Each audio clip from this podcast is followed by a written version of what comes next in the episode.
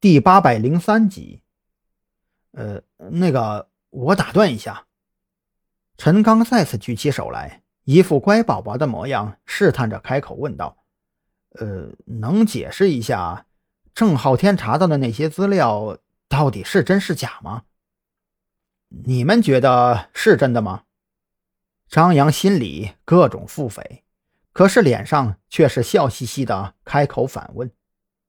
郑浩天和陈刚对视了一眼。不由自主的连连点头，这下张扬心里更郁闷了。合着我给你们灌了这么久的迷魂汤，还惦记着这事儿呢？子午会也认为这是真的。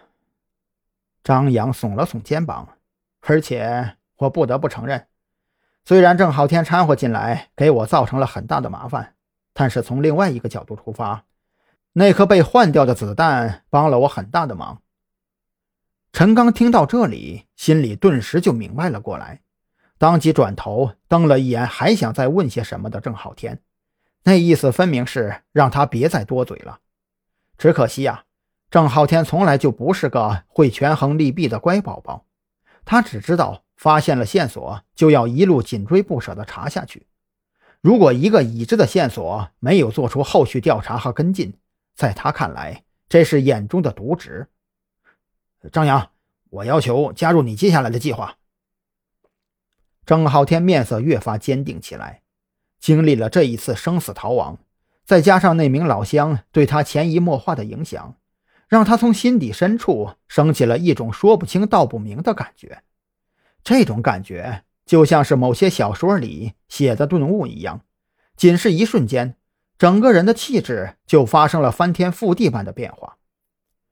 面对郑浩天的要求，张扬陷入了两难。虽然有了陈刚背书，自己就算强行拒绝郑浩天的要求，也能让陈刚帮忙控制住这个家伙一段时间。可是郑浩天这货能从云雀手底下逃跑，天晓得他会不会钻了什么空子，从陈刚这边溜掉呢？到时候这货再给闹出什么乱子，玩笑可就开大了。思来想去。张扬一时半会儿也不知道该如何回答郑浩天，只能用问询的目光看着陈刚。别看我呀！陈刚连连摆手，他现在已经整明白了问题的根源所在。这事儿说白了，张扬压根就不想让自己和郑浩天掺和进去。之所以刚才扯什么保密协议，扯什么纪委，无非就是想唬住自己。让自己老老实实的把这件事儿给烂在肚子里罢了。所以说，应对这次突发事件的最简单办法，那就是装疯卖傻，反正自己啥都不知道，明天该干嘛还干嘛，管好自己的嘴巴、耳朵和眼睛，不该知道的不问，不该看的别看，不该说的不说。张扬，你别指望刚哥说服我，我这个决定是经过深思熟虑这才做出来的。郑浩天深吸了一口气，虽然我不知道你和师傅正在进行的计划到底是什么，但是我认为我的存在可以给你制造更多的便利条件。就比如说，帮你分散那帮人的注意力。从他们追杀我的态度来看，他们对我非常紧张。这样对你不公平。